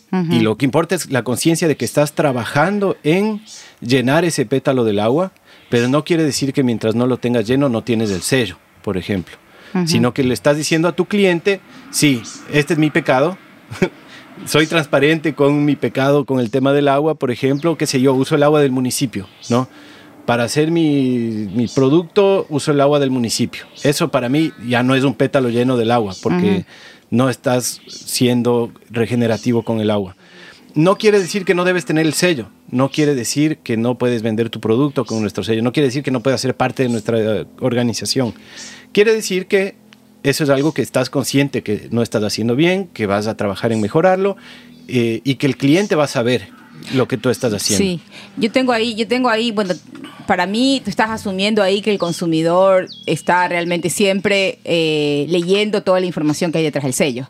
Y los consumidores no, no se quieren dar, no es que no tienen el tiempo, porque tenemos tiempo para otras cosas. No se quieren dar el tiempo de leer y decir, bueno, este producto tiene este sello, voy a entrar al sitio web y a leer qué le falla, porque fija transparente pero los consumidores ya ven y, hacen el efecto halo, ¿no? Entonces, yo veo este sello aquí y quiere decir que todos los productos están bien, porque no nos damos el tiempo. Estamos en TikTok todo el tiempo, ¿no? Entonces eso, eso es para mí muy importante que en los SPGs podría ser que funcionasen mejor si hubiera como también un grupo de consumidores que representen y que estén también ahí mirando. Ah. Fuera como, para mí es como más horizontal, ¿no? Porque ahí pones como a dos grupos, los proveedores y los consumidores que están adentro. Entonces también los consumidores están regulando las, las acciones de los productores. Y después para mí lo transparente, Felipe, para, para ir por ese lado, yo pienso que también los, los productos de las de la industria son transparentes. Porque si tú ves la etiqueta de una mayonesa, te ponen huevo, aceite, ni sé qué, y luego todos los códigos de cosas que ni siquiera conocemos. Pero te están diciendo lo que hay. Pero eso, es algo bueno para el consumidor, no, porque la gente ni siquiera se entera de lo que dice la etiqueta. O sea, es bueno que, haya esa transparencia, por lo menos. Creo que no es transparente en todos los sentidos. Puede ser transparente en la lista de ingredientes, que creo que es digamos, algo positivo que haya una lista de ingredientes. No creo que es transparente en todo lo que hay detrás, ¿no? En el marketing y en los subsidios. Pero claro, sí creo que es positivo que haya una lista de ingredientes. Claro, pero lo que le falta a la industria es poner harina con agrotóxicos, huevos orgánicos, miel con agrotóxicos. Entonces ahí el consumidor tiene la total información. Lo que pasa es que no quiere poner esa palabra, ¿por qué? Porque el consumidor le daría miedo, no. El día que llega una etiqueta que me diga, voy a comprar, voy a comer en mi caja de cereales, maíz con agrotóxicos, eh, eh, huevos orgánicos, ahí yo decido. Esa es la mm. verdadera transparencia. Quiero ver qué empresa es valiente y lo pone. Mm. Eso sería como el mundo ideal, ¿no? parte de. Una cosa también en los SPGs para mí sí es también importante mencionar, sí hay excluyentes. Para entrar a todo este sistema de SPGs, para mí unos excluyentes súper importantes son el no uso de agrotóxicos adentro. Si no, sigue comercializando como siempre lo ha hecho, pero para entrar a un SPG de agroecológico, la primera cosa que tiene que ser, por eso eh, hemos hablado ya antes, es un, un proceso interno de dejar insumos que dañan el suelo, porque nosotros estamos trabajando para el suelo y para el agua, ¿ya? Como, como permacultores. Entonces, estos son excluyentes. Si estás utilizando agrotóxicos, bueno, sigue adelante con tu camino, pero no puedes ser parte del, del SPG. También transgénicos son otros temas, abuso em, laboral, por ejemplo, de no afiliar también los... Em, y dar eh, seguro social a los trabajadores. Estos son para mí excluyentes. Tiene que ser como un contrato social dentro de la sociedad. Eso no lo hacemos. Entonces, a partir de ahí, todos tenemos nuestro camino y todos tenemos eh, cosas que mejorar y esto nunca va a terminar porque solo la perfección solo hay la naturaleza misma. Eso es perfecta. Pero esos sí son excluyentes para mí, súper importantes. Y ahí empieza todo. Mm. Pero complejo también como poner esa línea en todos los pétalos, ¿no? O sea, ¿por qué, por ejemplo, es un excluyente ese y no por decir que un producto sea importado, por ejemplo? O sea, ¿por qué si es que viene en un contenedor desde China que después vino, de, que, qué sé yo, que antes vino desde Rusia y que entró por tal puerto y luego se fue en un camión a no sé dónde y qué sé yo, y que tiene tal vez un impacto comparable o superior o inferior o, por ahí con los agrotóxicos, por ejemplo. ¿Por qué? Digamos, ¿cómo pones las líneas en todos los pétalos y en qué medida? Porque ahí es donde ya necesitas un control, digamos, desde arriba, ¿cacha? Y esa es la parte que para mí el germen del problema jerárquico humano, así como el rato que dices, yo te dejo a ti o no te dejo a ti por tal o cual cosa, ¿cacha? Complejo, complejísimo, porque sí creo que tiene que haber excluyentes, ¿no? Se podría decir que, por ejemplo, la ley el código penal tal vez debería ser como uno de los límites, por ejemplo, ¿no? Si es que estás explotando trabajadores, ¿no? Qué sé yo, o, si es que estás contaminando el agua, no sé. Pero la ley tampoco, digamos, las leyes también están totalmente jugadas por, por, por estos mismos lobbies que hablábamos antes. Y claro, hacerse una ley interna tiene unas complejidades gigantescas. No sé, yo por ejemplo, yo, estoy súper de acuerdo con ustedes que los agrotóxicos son algo, para mí, un límite en mi tierra, por ejemplo, yo jamás en la vida me compro un agrotóxico, jamás en la vida aplico un agrotóxico en mi terreno, pero sí he conocido experiencias de gente que sí hace un pequeño uso de agrotóxicos porque no hay otra forma de la sostenibilidad, de la manera de regeneración que practica esa persona, no ha encontrado todavía la vía para, para no usarlos, ¿sí? Eh, o digamos, la vía para no usarlos sería perder totalmente su, su, operación y dedicarse a otra cosa, básicamente. claro, porque su eh, sistema todavía no está en equilibrio. Claro, entonces yo conociendo a esta persona que hace un pequeño uso de agrotóxicos, yo digo, igual vale la pena que haga lo que está haciendo a pesar de que está dándole ese dólar a la agroindustria. Porque si es que yo hago un mea culpa, lo que yo estoy haciendo también está dando dólares a ese mismo sistema por otro lado sin que yo compre agrotóxicos. Entonces digo, ¿por qué le vamos a excluir a esa persona por ese pecado cuando yo tengo otros pecados similares que no me excluyen? ¿Cacha? Claro. Pero es que yo creo que, bueno, primero, a ver, primero como hablando de los productos importados, y son como hechos de manera responsable con el suelo en China, yo preferiría consumir eso aunque sea importado, porque igual los agrotóxicos son importados. Entonces igual tienen doble impacto. ¿Acaso que los agrotóxicos los producimos en Ecuador?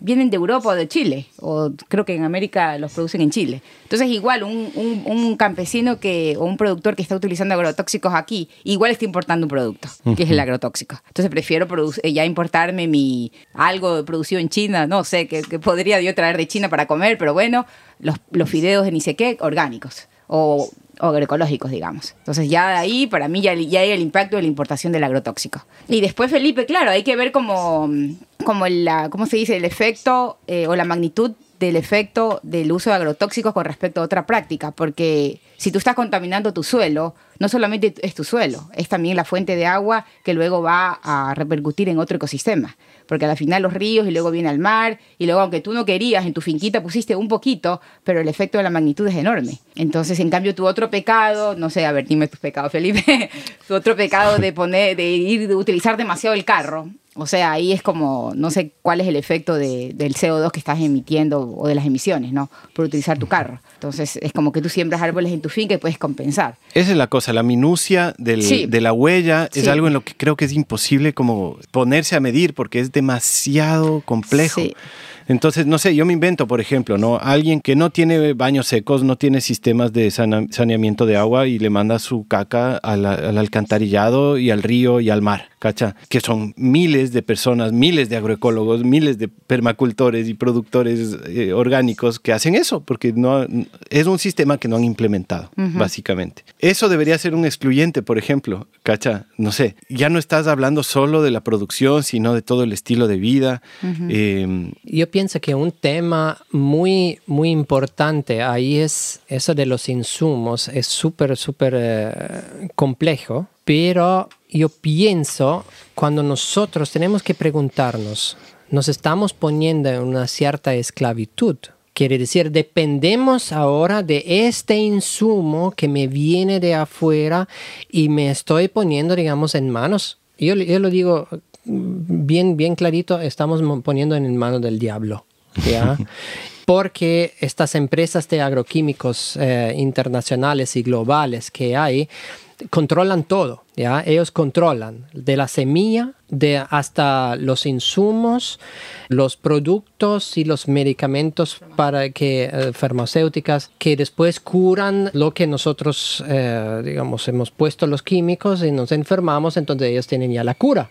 Entonces tienen todo esto eh, bajo control. Si nosotros vemos esta visión global de la esclavitud que ellos han creado con un marketing excelente que han hecho en las últimas décadas, entonces ahí tenemos que preguntarnos, ¿estamos, ¿somos esclavos o somos libres? Claro, pero hay matices. Digamos, todos participamos de alguna u otra manera en alguna de estas gigantes industrias y hay maneras de participar en donde no estás esclavizado y hay maneras en las que sí. Igual, creo que eso es un autoanálisis porque no creo que podamos medir, ¿no? A ver, ¿estás o no estás esclavizado? Pero tampoco quiere decir que el uso cero sea posible. En agrotóxicos hay sistemas que pueden tener uso cero, ajá, y hay otros sistemas que podrían depender un poquito y hay otros sistemas que pueden depender 100%, ¿no? Yo, por ejemplo, en mi familia, yo pienso que la industria farmacéutica es la cosa así más terrible que hay en este planeta, ¿no? Que genera la mayor dependencia, que causa la mayor falta de salud en la población, etc. Pero cuando uno de mis hijos tiene una infección, yo le doy un antibiótico, ¿cacha? Y les he dado casi nada poquito, unas dos veces, tres veces, así, cuatro veces entre todos mis hijos, pero les he dado, ¿cacha? He dependido, porque probablemente si no les daba, nos hubiéramos metido en problemas de salud más graves, pero no soy esclavo de la industria farmacéutica. ¿Me explico? Es como que hay matices, ¿no? Hay matices. Y hay gente que no sé, que tiene un cáncer y decide irse por una quimioterapia y pucha, ya es una dependencia mucho más fuerte y a la vez no necesariamente tiene que ser esclava. ¿Me explico? Es como que tenemos matices y todos pertenecemos en mayor o menor medida, excepto los verdaderos campesinos que viven realmente aislados o los pueblos aislados en la selva o qué sé yo, todos dependemos de mayor o menor medida de ese sistema, ¿no? Entonces poner las líneas rojas es como súper difícil. Claro, lo que pasa es que si pones el tema de, digamos, el ejemplo de los antibióticos y de las infecciones, o sea, la humanidad siempre ha vivido con infecciones. O sea, es porque somos, estamos vivos, estamos expuestos a bacterias y a organismos, virus, etcétera. Entonces, más bien agradecerle a la ciencia por haber creado estos, eh, digamos, esta, mm, este mecanismo del antibiótico, tomado con responsabilidad obviamente, porque antes nos moríamos por cualquier infección, ahorita ya las causas de muerte son otras, ¿no? Y ahora las causas de muerte son, están relacionadas más bien con los agrotóxicos. Entonces, por el tema del antibiótico, agradecerle a la ciencia y cuando el cuerpo lo, lo requiera, en casos de emergentes, pues bueno, pero en el tema de los agrotóxicos, la, humanidad pudo producir por muchísimos años sin agrotóxicos. Eso es nuevo para la humanidad. Entonces, ese es el tema, Felipe, de que la humanidad vuelva a esa libertad. Y si tú dices un poquito, es como el, adicto a cualquier droga que Solo la puntita. Claro, exacto. El un poquito, el un poquito. Entonces, eso ahí, ah, bueno, la verdad es que me, me, llegó la mosquilla, un poquito. Un poquito. Y esos son efectos que ya la, ahora ya hablando del ser humano, la medicina integrativa está diciendo que eso es un efecto cóctel. Que si tú comes por aquí un, un alimento con agrotóxico y el de acá orgánico, orgánico, orgánico, otro poquito al final del año eso se va acumulando en tu cuerpo. Y entonces ahora ya la ciencia médica está hablando de los disruptores endocrinos, del cáncer, de las enfermedades neurodegenerativas, y, ya, y les están atribuyendo muchísimo a los pesticidas y a este tipo de cosas.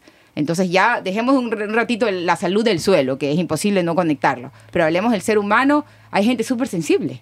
Entonces, si ese agricultor dice, dice solamente um, utilice un poquito, no sabe la repercusión que está teniendo en una persona. Y te lo digo no por experiencia, digamos, hasta aquí, gracias a Dios de la familia o así, pero es que es increíble, en la tienda tenemos personas que vienen de cierta edad, ayer vino la señora de unos 70, 80 años, yo soy súper sensible a los agrotóxicos, por eso estoy aquí. Me mm. duele la cabeza. Entonces, eh, la señora es nuestra clienta porque ella ha visto que, su, que su cuerpo es muy sensible al agrotóxico. Entonces, ¿cómo tú sabes lo que estás haciendo en tu finca si no le va a repercutir en la salud de una persona? Entonces, ese es un poco el tema, ¿no? esta interconexión y, reconocer este interser que tenemos, ¿no?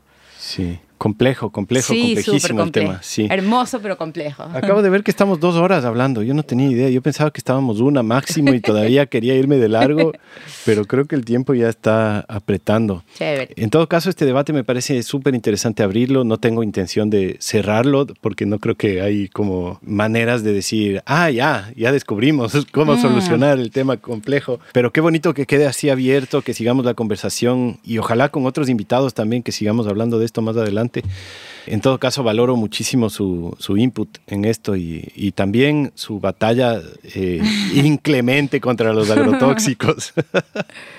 Me parece genial. No sé si quieran aprovechar estos últimos minutitos para decirle a la audiencia tal vez cómo encontrarles, en, en dónde nomás se encuentran en el mundo virtual y en el mundo real. Y eso, algunas palabras también de despedida.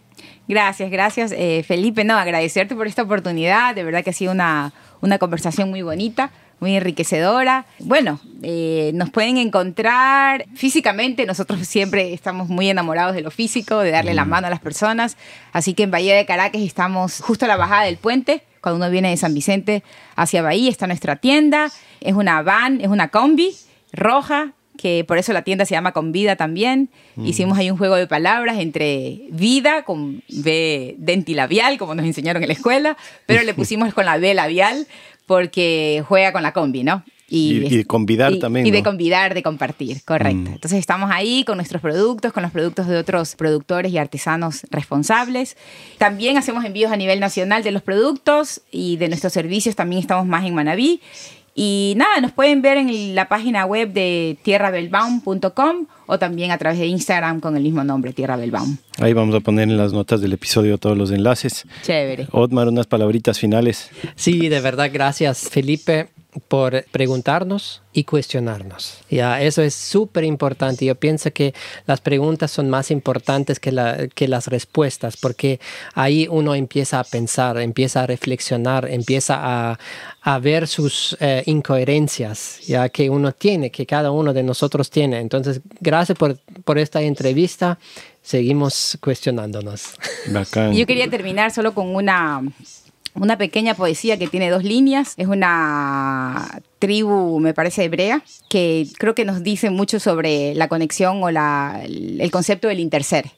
Entonces lo voy a decir para que la audiencia lo escuche y ojalá pues que les resuene. Cuando camines por los campos con tu mente sana y pura, de las piedras, de las cosas que crecen y de los animales, saltan chispas de sus almas que se adhieren a ti. Entonces se purifican y se transforman en fuego sagrado dentro de ti. qué bonito. Y un amorfino manaba no se sabe.